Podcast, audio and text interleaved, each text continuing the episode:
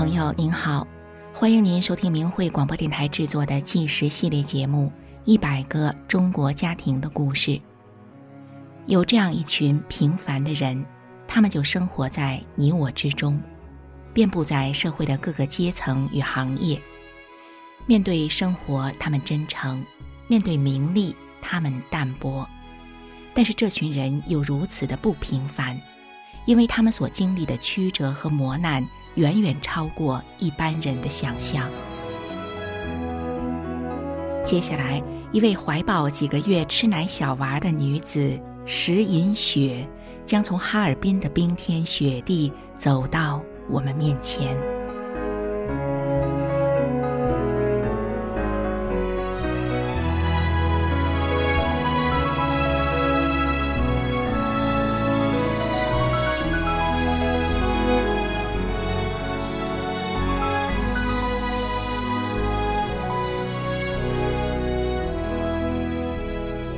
二零零九年一月，石银雪的丈夫季宝山刚刚从山上捡柴回家，从两辆小车上下来一群人。正在院里还不知怎么回事的季宝山，就让这帮人给强行扣上手铐和脚镣。紧接着，这些人进屋四处搜刮，粗暴的动作让家中两岁大的儿子吓得哇哇大哭。儿子的哭声大的把邻居都给引来了，急急忙忙闻声赶来的邻居正想安慰大哭的孩子时，却迎来大声的呵斥，邻居就在陌生人的骂声中给轰了出去。原来这辆车是公安局与国保大队的人，警察们在孩子的哭闹声中疯狂的翻箱倒柜，折腾了三个多小时。他们陆陆续续的把这家的电脑、手机、音响等数量不一的东西都搬走了，还有这家的卫星接收大锅给拆了，甚至连家中的电线和书都给拿走了。然而，从进门到带走这一家各式的财物，这些警察没有出示过任何法律文件，也没有开具任何物品清单。石银雪连家里被拿走了多少东西都不清楚。当这些人拖着丈夫季宝山要上车时，石银雪想冲上前阻拦，却被死死地拽住胳膊不让动。石银雪只能眼睁睁地看着自己的丈夫季宝山，不住地对着强拉他的人说：“你们这样做是违法的，随便抓人，警察执法犯法，你们这样做是违法的。”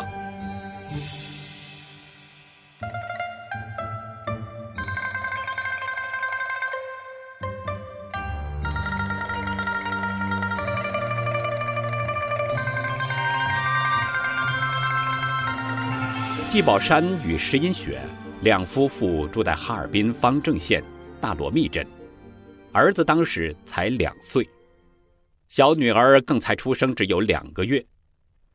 平时靠季宝山打些零工赚钱养家，生活虽然清贫些，但季宝山与石银雪夫妻俩感情非常融洽。当季宝山被强行带走后，石银雪一家的生活。立刻就出现了危机。不知道丈夫季宝山被带到哪儿了，也不知道他现在的情况如何。两天后，石银雪决定将两岁的儿子托婆母照看，自己则带着简单的行李以及家里仅有的积蓄，只身抱着两个月大还得喂奶的女儿，顶着一月的酷寒，到方正县县城里去找人。石银雪费尽周折，好不容易才到了方正县公安局。然而，公安局里的人却忽悠着他：今天说需要这个条件，明天需要那个手续。连续几天，石银雪要见上丈夫季宝山一面，竟然都不可得。对石银雪来说，在县里吃住都很昂贵。但是因为迟迟见不到丈夫，她只能窘迫地咬牙紧撑，独自面对公安局不合理的百般刁难、白眼，甚至是恐吓。而此时在婆母家中的儿子，却因为从未曾离开过父母身边，连日的哭闹，用他幼小还表达不全的话语，让奶奶领他去找爸爸、找妈妈，以及去找他那位小小的、才出生不久的妹妹。石银雪这个两岁大的儿子，经常是晚上哭着睡着了，然后又哭着醒来。不愿吃东西的他，脸色是逐渐发黄。石银雪待了六七天后，一直拒绝石银雪会见祭宝山的国宝大队长卢统金，告诉他说，只要石银雪配合他们，让祭宝山转化，写放弃修炼法轮功的保证书，就答应。让她会见自己的丈夫。原来季宝山被抓，不是因为他做了什么坏事，而是因为他练法轮功。又过了两天，已经是腊月二十六日，公安局怕影响不好，就强行把石银雪及孩子给挟持回家去。无奈中回到家的石银雪，一进屋只觉得屋里寒气逼人。家中已经让警察折腾得破烂不堪，一片狼藉。而一直哭闹、睡不好、吃不下的两岁儿子，在看到妈妈后，一下子就冲进石银雪的怀里，两只小手紧紧地抓住了石银雪，久久不肯放手。丈夫的命运未卜，孩子年幼，石银雪的处境堪忧。而此时，公婆家养的鸡和鹅却又被偷了。而平常，他们就依赖着卖些鸡蛋、鹅蛋来过活的呀。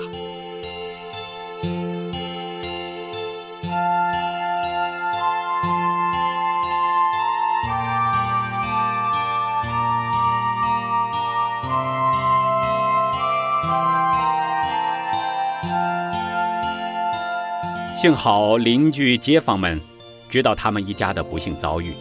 纷纷前来协助石银雪，他们不仅带来了接济的物资，还帮忙劈柴取暖，帮助他们家熬过了这个年关。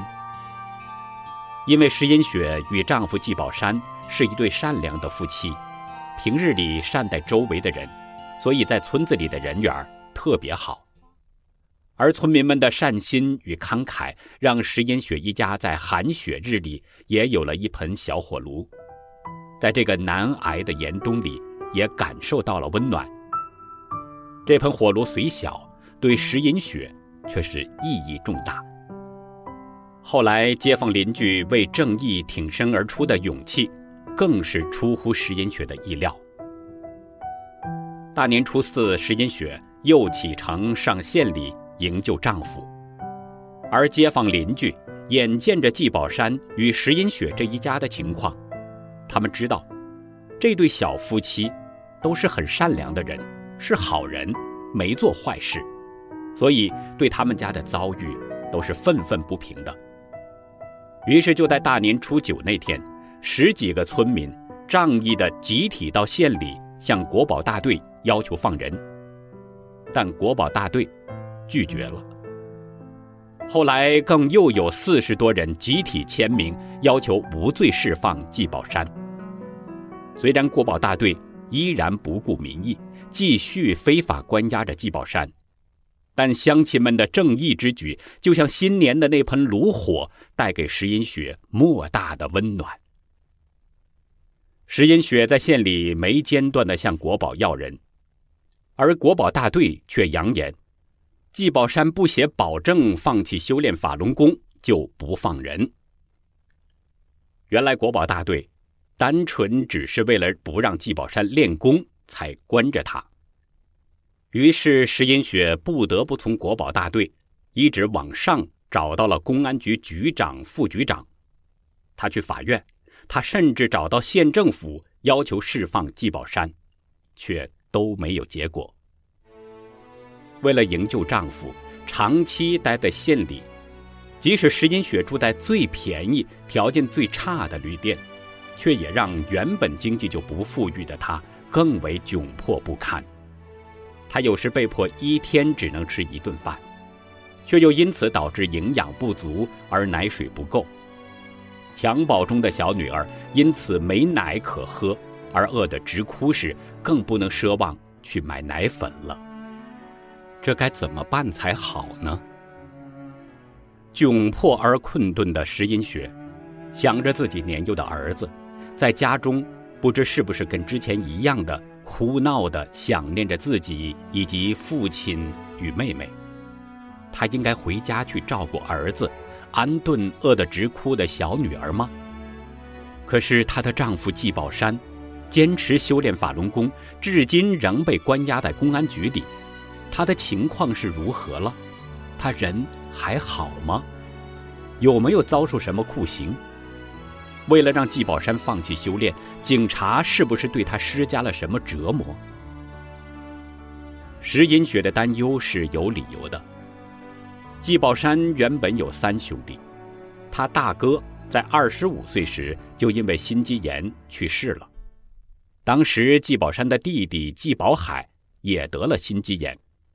因此，年轻的季宝海心理负担很大，害怕自己会像大哥一样，年纪轻轻的就因为心肌炎而去世。幸好季宝山当时刚练了法轮功，肺结核好了，于是他推荐弟弟季宝海也练。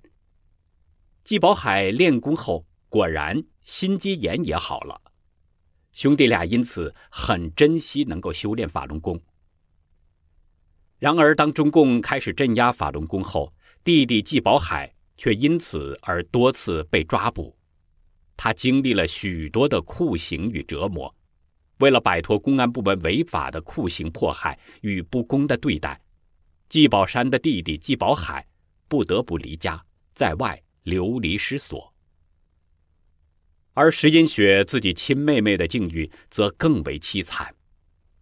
他妹妹因为上天安门讲句“法轮大法好”，二零零一年就在监狱里被迫害折磨，导致精神异常。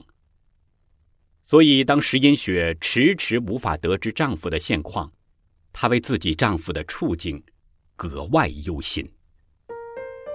听众朋友，如果你是石英雪的话，你会怎么做呢？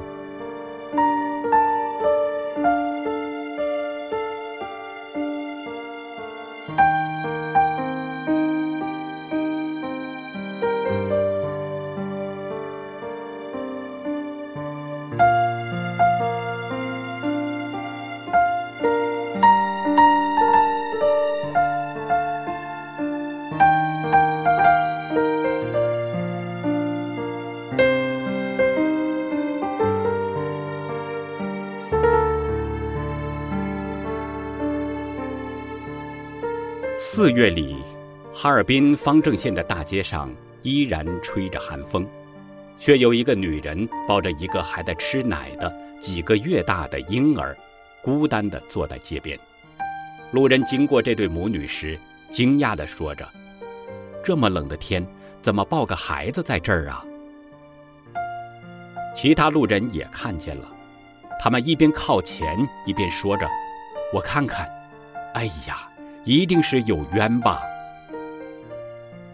这个坐在街边的女人，就是石银雪。原来，为了能在县里继续营救丈夫，营养不良的石银雪一咬牙做了个决定，她找了一块黄布，并在黄布上写了自己的遭遇，然后拿了张凳子坐在方正县吹着寒风的街边上。路人看见黄布上面写着大大的。求助两个字，底下则是密密麻麻的小字，上面写着：“我丈夫季宝山是个好人，因为信仰法轮功，身体病好了，家庭和睦了，却被方正国宝非法关押，现已一百多天了。我去国宝法院要人，他们互相推诿。我因家境贫寒，无经济来源，两个孩子幼小。”希望各界人士帮我们渡过难关，让我丈夫能早日回家抚养孩子和两位老人。感谢善良的人们给予我们的帮助。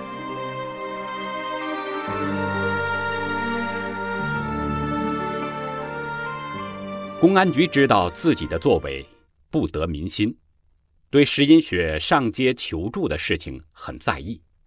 他停在街头时，公安局便衣就在他的摊位旁监视；他抱着孩子走动时，便衣就在他后面盯梢。有一天，国保大队队长卢统金率领警察在街上找到石银雪，让她上公安局去。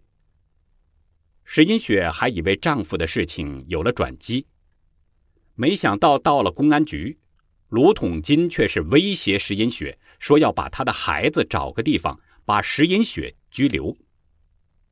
最后是警察强行开车把石银雪载回家，还把石银雪的凳子以及那块求助的黄布给没收了。然而几天后，石银雪又回到方正县的大街上。因为她不能弃丈夫不顾，她要上街诉说事情的原委与真相，呼唤所有路过人们善良的回应。大街上路过的人听着石银雪说着，季宝山年纪轻轻时就得了肺结核，浑身无力，没法干活。一九九六年开始练法轮功后，他的肺结核病也不知道什么时候不知不觉的就好了，身体健康。浑身有力气了，不论是家里的活还是出门在外打工，季宝山都不挑不拣，重活也主动干，二百多斤的麻袋都能一个人背。来往的路人看着黄布上的字，听着石英雪说，自己的丈夫季宝山没做坏事，是个好人，村里的人都是证人，但是国保大队却强行关押了他。说让季宝山写不练功的保证书才放人。警察不管季宝山有没有做坏事，只管不让他练功，更不管他不练功病又犯了怎么办。围观的人群里，很多人都同情石银雪，有的说现在杀人放火，公安局不管，专管好人，告他去，往上告，上北京告他去。有一次，国保大队的副队长强迫石银雪收摊儿，并说：“我正式逮捕你，跟我上公安局吧。”然而，石英雪却理直气壮地回应副队长说道：“我被你们迫害的都要饭了，难道我要饭的权利都没有了吗？”他毫不畏惧地接着说：“你们口说创建和谐社会，这是和谐社会吗？哪儿看出和谐了？”围观的群众看着警察如此欺负弱女子，非常气愤。然而，石英雪在街上呼吁营救，祈求着路人们的善良时，她襁褓中的小女儿却发烧了。在没有条件及时治疗的情况下，孩子烧成了肺炎，呼吸困难，嘴唇青紫，出现生命危险。事态紧急。在城里举目无亲的石银雪抱着女儿上了国保大队，她跟警察说明孩子的情况，表明希望借五百块钱让孩子治病，等丈夫回家后，她就能还钱了。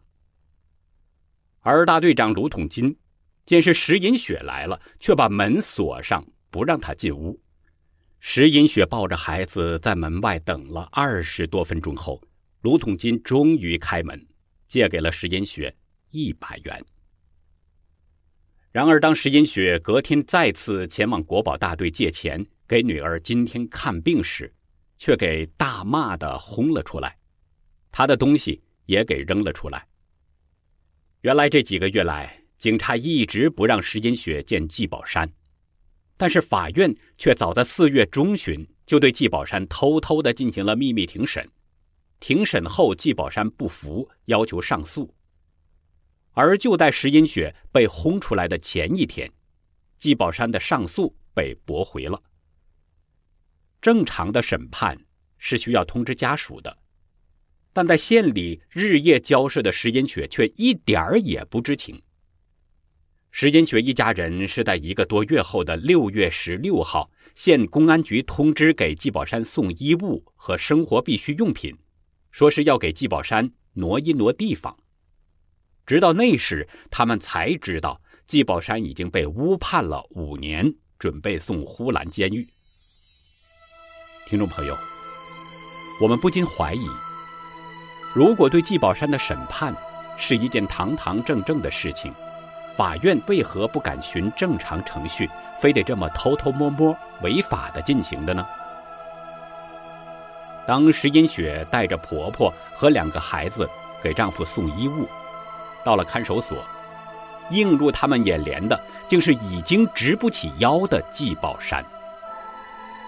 不到半年，健康的季宝山，人竟然已经完全变了个样。原来在公安局里，为了让季宝山放弃修炼法轮功，国保大队对他进行酷刑迫害和非人性的折磨。在没有条件继续练功的情况下，以前的肺结核又复发了。那时季宝山说自己已经吃不进饭。这其中，从绑架季宝山时就特别凶恶的警察王林春，对季宝山折磨得特别卖劲。隔天，当季宝山被移送到呼兰监狱时，石英雪找上了警察王林春，质问他为什么执法犯法、酷刑折磨季宝山。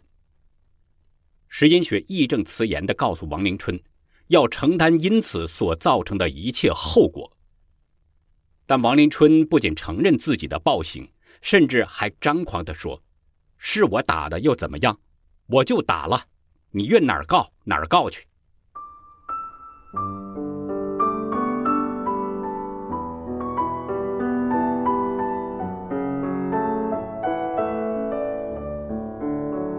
听众朋友，从警察王林春的回答，我们不禁要想：这些警察们敢于酷刑迫害法轮功学员，他们的底气是从何而来呢？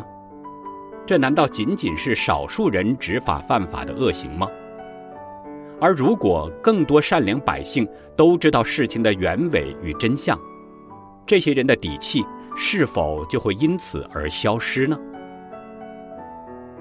季宝山被关进监狱半年后，二零零九年年底，石银雪带着婆婆与自己的母亲去哈尔滨呼兰监狱探监，在前往哈尔滨的路途上，石银雪的婆婆。季宝山近七十岁的老母亲，一路晕车呕吐，好不容易才到了监狱，监狱却拒绝接见。无奈下，季宝山的母亲只好在监狱附近的旅店住宿，等待与儿子相见。一天一宿，老人只吃了一顿饭。隔天，监狱只让季宝山的母亲接见，妻子石银雪与岳母则被挡在了外头。见到季宝山，老母亲惊讶地发现，儿子已经是皮包骨头。原本一百四五十斤的体重，能扛二百二三十斤麻袋的儿子，现在却瘦得不足一百斤，而且走路都费劲。季宝山复发的肺结核病更严重了，全身还长满了疥疮，浑身又疼又痒。臀部紫红的，看似要腐烂了一般。季宝山说他连水都没得喝，因为监狱要季宝山自己有保温瓶才能给他水喝。后来季宝山的母亲把自己兜里仅剩的所有的钱全拿了出来，他拿着那六十多元钱，跟狱警说，用这钱给季宝山买保温瓶。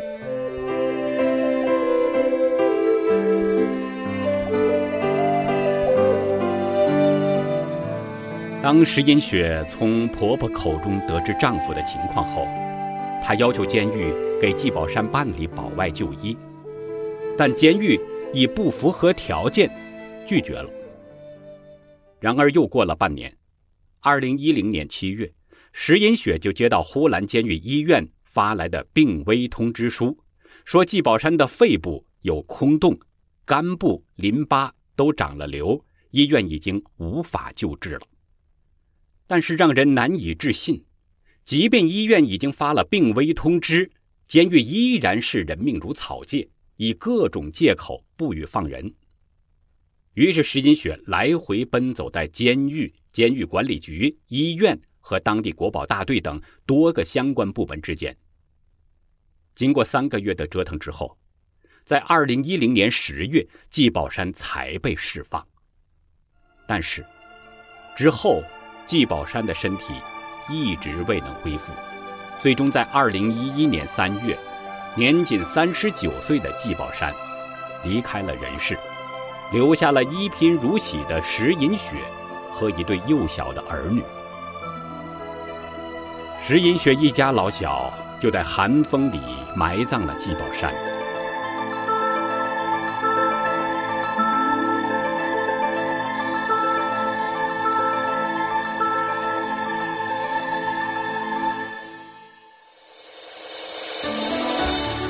听众朋友，您还记得吗？在季宝山被抓的那个新年，是在街坊邻居们的协助下，石银雪一家才得以升起了一盆炉火。那盆炉火不仅驱走了酷寒，温暖了石银雪全家，那燃烧着的火光，更是将乡亲们的善良照耀得闪闪发亮。季宝山死后。石银雪在哈尔滨市以修鞋为生，在艰苦的生活中，她几乎从牙缝里也要省下钱来制作发放法轮功的真相材料，因为她知道，只有真相能够呼唤善良。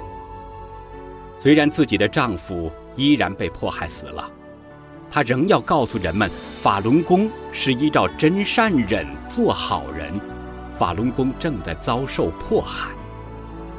当人们都知道真相时，在需要的时候，就像他们的街坊邻居一样，善良的人们就可能燃起另一盆炉火，对抗寒冬，温暖世间。